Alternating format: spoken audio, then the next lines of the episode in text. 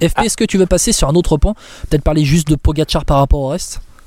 Ouais, c'était ça. Ouais, vie. bah en fait, euh, Ouais. bah oui. Alors j'allais en venir un peu avec David Gaudu aussi, mais ça, voilà, on peut parler un peu du reste du monde parce que euh, d'avoir autant d'écart entre les deux, les deux monstres et puis euh, le reste du monde, ça, voilà, c'est un peu terrible aussi parce que c'est dommage. J'aurais bien aimé un troisième larron. Carlos Rodriguez, je pensais que ce serait peut-être plus lui, Euh, mais voilà, le chrono, il fait un chrono pas terrible. Il est même derrière David Gaudu, je crois, à 8 secondes près. Euh, donc euh, Oui. ouais, c'est c'est un peu décevant. Après. 5 secondes. on voit, on voit bien que c'est un Tour de France très difficile parce qu'il y a des coureurs, moi je pense qu'ils sont vraiment sur la pente descendante. Euh, typiquement un Jay Hindley, je pense qu'il va perdre encore beaucoup de temps. Alors oui, il est tombé, euh, mais euh, là sur son chrono, il perd quasiment, je crois, 4 minutes 51 sur Vingegaard, quasiment à une 30 euh, voire 2 minutes des, de ses concurrents pour le top 4,37 5 ou top 3. Vingegaard.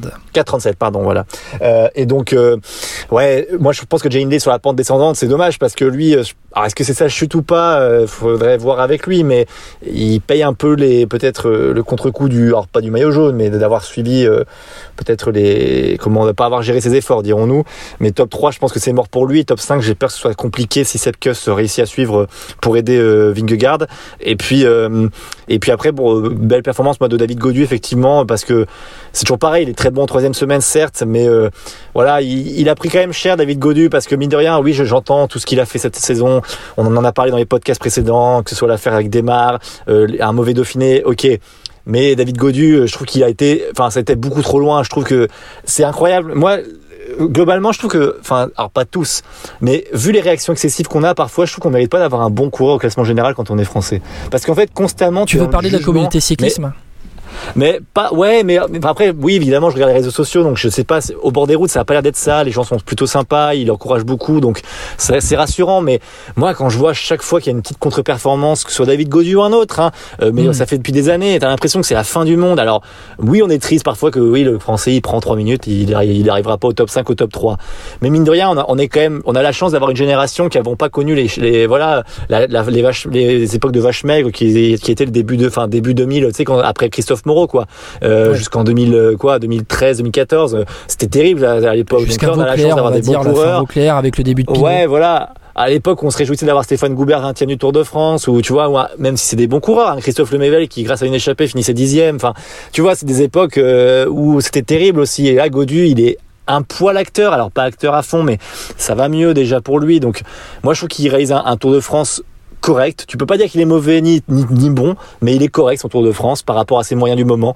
Donc euh, s'il fait 9ème, il fait 9ème. Moi j'avais imaginé top 3 t- entre le top 3 et top 7 et ce sera un peu moins bien, mais en même temps vu les monstres qu'il y avait devant, euh, qu'est-ce que tu pouvais faire voilà. Moi je trouve. Ouais, je, suis d'accord avec toi. Il faut, faut saluer la, la, la performance de David Gaudu encore aujourd'hui. Et on sent qu'il monte en puissance.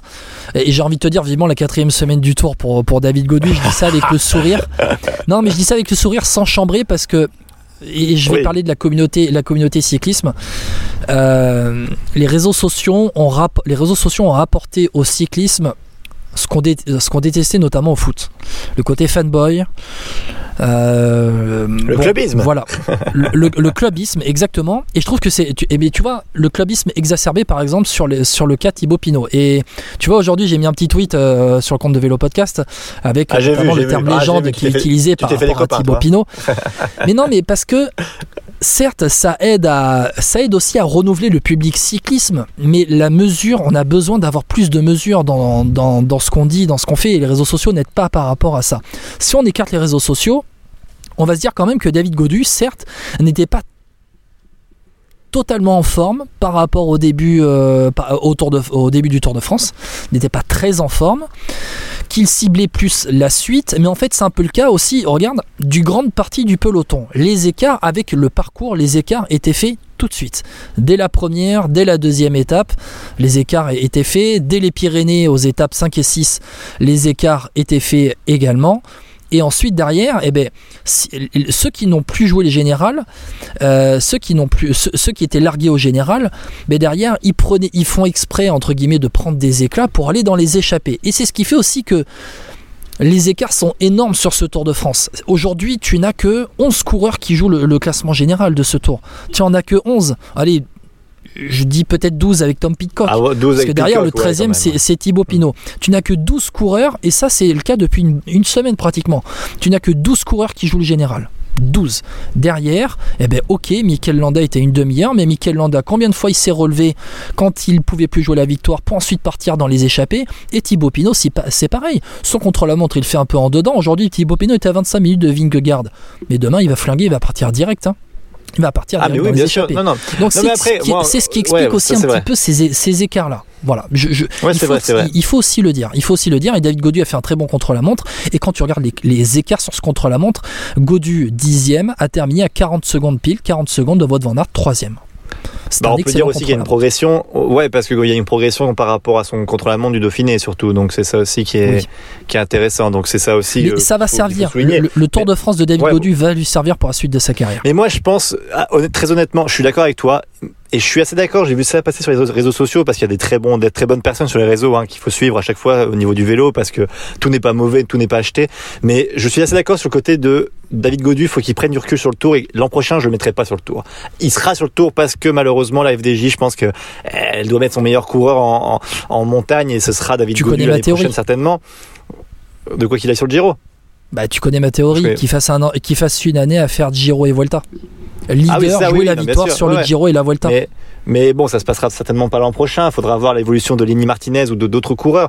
Ou alors s'il y aura une recrue, mais c'est pas prévu en tout cas la FDJ a priori un, top coureur mondial. Mais euh, mais voilà, en tout cas, moi je pense que David Godu c'est c'est peut-être le bon moment effectivement pour euh, s'éloigner un peu du pas du public français, mais en tout cas du Tour de France, de tout ce que ça comporte et d'aller ailleurs. Euh, mais voilà, bref, on s'éloigne un peu du sujet. Mais globalement, voilà, je trouve que le Tour de France, on va voir ce que ça donne la, suite de cette semaine. Mais qu'il soit 9 qu'il soit 11e ou qu'il soit allez même 10e, ça change plus grand chose maintenant, si ce n'est UCI. Euh, mais dans tous les cas, ça changera pas à ce que David Godu fasse un Tour de France correct. Et malheureusement, comme tu as dit, pour les échapper pour lui, euh, ça va être compliqué. Mine de rien, on peut mettre un bémol sur la FDJ vu qu'on est sur ce point-là. Euh, on en parlera dans les prochains jours. Mais moi, malgré tout, si on fera un bilan du Tour de France, je pense que c'est assez mal joué du côté de la FDJ au niveau des échappées. Alors certes, tout pour Thibaut Pinot, c'est bien, mais remplacer un Pinot par un Madouas sur certaines étapes, c'était pas idiot non plus, je trouve. Oui, mais il voulait laisser notamment Valentin Madouas avec avec avec David Godu, un duo euh, inséparable. Et Valentin Madouas. Qui Valentin Madouas qui prolonge. Voilà, eh ben voilà c'est exactement ce que j'allais dire. Exactement. Valentin Madouas qui prolonge 2026, hein, c'est ça? Ouais, et qui était très demandé hein, au passage. Hein, donc c'est une belle, enfin c'est un voilà, il y a beaucoup de la FDJ parce que tu es très très sollicité, ça n'est pas étonnant. Donc euh, voilà, il y a pas mal de petites rumeurs, notamment un ami de Vélo Podcast qui irait à la FDJ, mais faut qu'on on verra ça si c'est confirmé ou pas. Mais c'est les rumeurs du moment. Je sais pas si t'es au courant de ça. De, de quoi? De quoi? Il, y a un, il y, a un ami de Vélo Podcast qui serait apparemment proche de signer à la groupe AMA FDJ. Ah bon euh, Ah bon Ah oui. Ah, je, je, je suis pas. On n'en dit pas plus parce que pas, c'est pas confirmé, donc euh, bon, oui, on, a priori. On, on, on verra. euh, RR, on verra RR.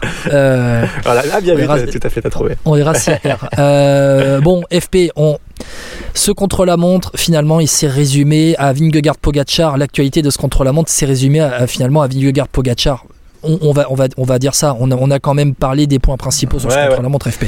Ouais, bah, oui, oui, je trouve qu'on a parlé de ce qu'il fallait. Après, euh, c'est toujours pareil. Hein, pour l'instant, sur ce Tour de France, ça se résume bien à cette bataille. Donc euh, voilà, avec tout ce que ça comporte comme suspicion derrière ou pas.